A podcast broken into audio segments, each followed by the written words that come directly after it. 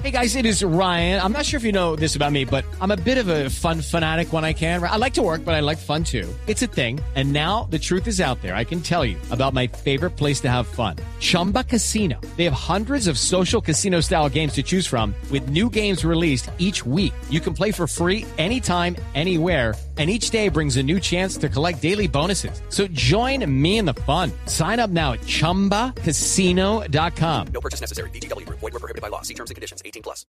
Bueno, Carlos, hablemos de gurús, pero de gurús que realmente rompan la barrera de, de lo conocido.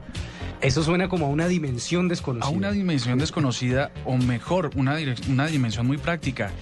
Hoy en la nube tenemos el gusto, el gustazo de saludar al doctor José Luis Cordeiro. Él es eh, mm, maestro, eh, doctor, perdón, en energía eh, y trabaja en la NASA. Eh, de verdad. Sí, señor. Y está en Bogotá, en la Feria del Libro, invitado por el Observatorio del Caribe para, para hablarnos un poco de, de, estos avances. Hay una cosa muy interesante que me llegó en la invitación y es que él dice que dentro de 10 años morir no será una opción. Oiga, pero ¿qué tiene que ver la NASA en la Feria del Libro? Bueno, que él mismo nos lo cuente. Doctor, muy buenas noches y bienvenido a la nube. Sí, buenas noches. Bueno, es un placer estar con ustedes para hablar de los cambios maravillosos que están ocurriendo en ciencia y tecnología. Y efectivamente yo vine aquí a Bogotá y tuve la presentación de un libro sobre eh, las tendencias que hay en diferentes tecnologías, incluyendo en el tema médico. Y, bueno, en la NASA y en muchas instituciones se está tocando el tema médico, evidentemente, porque cada vez vamos a vivir más, vamos a vivir mejor y esto está cambiando exponencialmente, tan rápido, tan rápido que probablemente en 10, 20, 30 años vamos a parar el proceso de envejecimiento. Y, y por eso nosotros decimos, eh, yo trabajo en una universidad en California, en Silicon Valley, en el Valle Silicio, donde decimos que el envejecimiento es una enfermedad, pero es una enfermedad que vamos a curar en los próximos 20, máximo 30 años. ¿Qué cantidad de personas en el mundo que estarán ansiosas de conocer no, estos esto, resultados? Esto, primero esto me genera una, una cantidad de, de, emociones encontradas, pues porque en últimas también es ir en contra de las leyes de la naturaleza, ¿no? Este, este, este, eh, digamos que esa promesa de alargar la vida.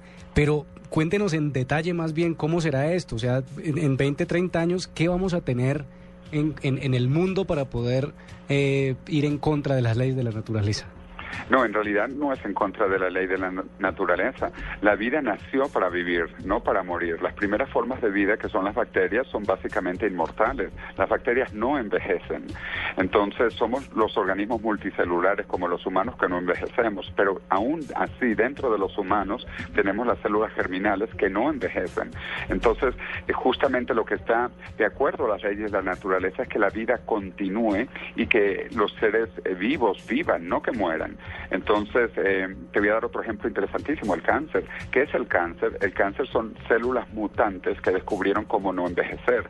Y por eso es que las células cancerígenas hay que matarlas, porque ellas no se mueren, ellas no envejecen. Entonces, quiero más bien aclarar el punto que dices tú. El propósito de la vida es vivir. Y especialmente si hablamos del espacio, los viajes espaciales van a tomar mucho tiempo y el objetivo es que estemos vivos el mayor tiempo posible. También tú hablabas de las leyes de la naturaleza. El hombre justamente siempre quiere mejorar las cosas. La expectativa de vida en el tiempo del Imperio Romano era 20 años. Tú y yo y la mayoría de nuestros radioescuchas ahora estarían muertos en el tiempo de los romanos. Hoy, gracias a la ciencia y la tecnología, la expectativa de vida está llegando a los 80 años y en los próximos 20 años vamos a vivir más de 100 años y 20 años más tarde vamos a vivir indefinidamente. Y eso es lo que hacemos los humanos y eso es lo que es la medicina y eso es lo que es la ciencia y la tecnología. Avanzar, mejorar, vivir más y vivir mejor. Doctor, le, so, sobre esto, la, eh, ustedes los científicos están desarrollando esa posibilidad para que podamos tener una vida, una vida perdurable, una vida más sana, una vida más completa. Pero contrasta con lo que está pasando en el medio ambiente, ¿no? Que, que cada vez vemos que hay un deterioro de las condiciones medioambientales y que nosotros los humanos nos estamos encargando de, de dañar un poco ese espacio. ¿Podremos tener más vida, pero nuestro entorno tendrá vida? Claro que sí, en realidad, de nuevo, también ahí quiero corregirte. Mira, nunca hemos vivido en tiempos mejores que los actuales. Más tiempo, con, con un, mejores ciudades eh, y más limpias incluso. Aunque parezca algo que no lo vemos, mira, si nos vamos más atrás en la historia, no solo 20 años, 30 años, si nos vamos 200 años atrás, la condición humana era la miseria, la pobreza, la inmundicia, la enfermedad. Esa era la condición de la humanidad hace tan solo 200 años hoy, gracias a la ciencia, la tecnología y a la medicina, vivimos más y vivimos en mejores más, ciudades más limpias. Y esto va a continuar mejorando. Si tú vas a los países más avanzados, precisamente las condiciones de vida son realmente mucho mejores, con mayor limpieza, con un mejor ambiente, etcétera. Entonces, eh, en realidad la, el mundo sigue cambiando y sigue mejorando y va a seguir mejorando y estas son las expectativas.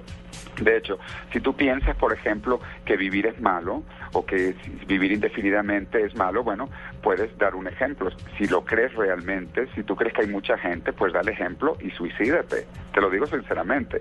Justamente en el mundo necesitamos más gente, pero si tú crees que hay mucho, da el ejemplo y salte del mundo. Es, es tremendo, ¿no? El, es real lo que está pasando. Hay una, hay una de sus, de sus, de sus características de, de, de, la base de su estudio y tiene que ver con, con el espacio. Correcto. ¿En qué sentido, doctor? Bueno, o sea, eh, la universidad donde yo trabajo, que es parcialmente financiada por la NASA y que queda en uno de los centros de investigación de la NASA en California, pues eh, trabajamos obviamente en el tema espacial, ¿no? Y probablemente has visto que ya hay varios planes durante la década de los 2020, o sea, la próxima década, para iniciar viajes espaciales a Marte. Incluso ha habido una competencia internacional de un proyecto que se llama Marte 1, o en realidad en inglés Mars One, Mars One, Marte 1, donde han quedado cinco colombianos clasificados para ir a Marte. Eh, esto no es ciencia ficción, esto es ciencia real, son cosas que están ocurriendo. Entonces la colonización del espacio se va a iniciar, al igual que los humanos colonizamos el mundo, y esto también hay que entenderlo históricamente, porque hace 50.000 años los humanos solo vivíamos en el continente africano, y unos pioneros de nuestros ancestros salieron de África y fueron para Europa, fueron para Asia, y hace más o menos 15.000 años atravesaron en el estrecho de Bering para colonizar el continente americano. Entonces, el, objetivo de la vida y de los hombres es explorar, viajar, aprender, ir por el espacio. Y en los próximos años, te digo, incluso cinco compatriotas tuyos colombianos eh, quieren ir a Marte. O sea, vienen tiempos fascinantes, unos avances increíbles en ciencia y tecnología.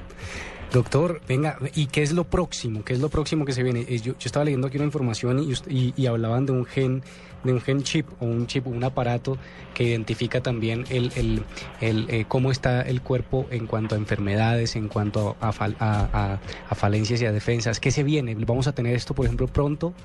Claro, Sí, mira, ah, hay una tecnología que es para la secuencia del genoma humano, o sea, todos los cromosomas eh, que representan los 25.000 genes que tenemos las personas, eh, tanto las características físicas, no, el color de tus ojos, el color de tu piel, etcétera, todo está en los genes. Pero además de eso también están las enfermedades que vas a tener genéticamente. Por ejemplo, si tienes propensión para tener cáncer o para tener Parkinson o para tener Alzheimer. Entonces, ahora con esta tecnología que permite secuenciar el genoma, vamos a poder saber si a ti te va a dar diabetes o Parkinson y esto te va a permitir no curar la enfermedad, sino prevenirla antes que comience. Entonces los tiempos del futuro van a ser realmente increíbles, donde la medicina no va a ser curativa, sino va a ser preventiva, y donde la medicina no va a ser general, sino que va a ser personalizada. De acuerdo a tus genes, tú vas a tener una medicina para ti, y todas las enfermedades, repito, las vamos no solo a curar, las vamos a prevenir, las vamos a matar antes de que nazcan las enfermedades.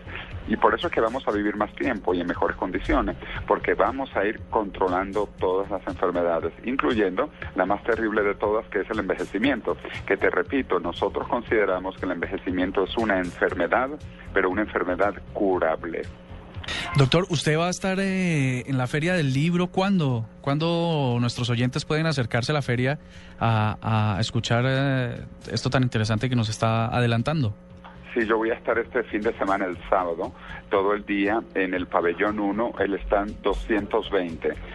Pues perfecto. Es una invitación para todos los oyentes de Blue Radio para que asistan a la Feria del Libro y se den una pasadita por, mm, por este pabellón y escuchen a, a este doctor especialista que además, además es supremamente convincente en el hecho de que, de que esto va a pasar y pues que ojalá pase. Así va a ser. Muchísimas gracias por estar, por estar en la nube y nos vemos en la Feria del Libro. Muchísimas gracias. Los esperamos el sábado.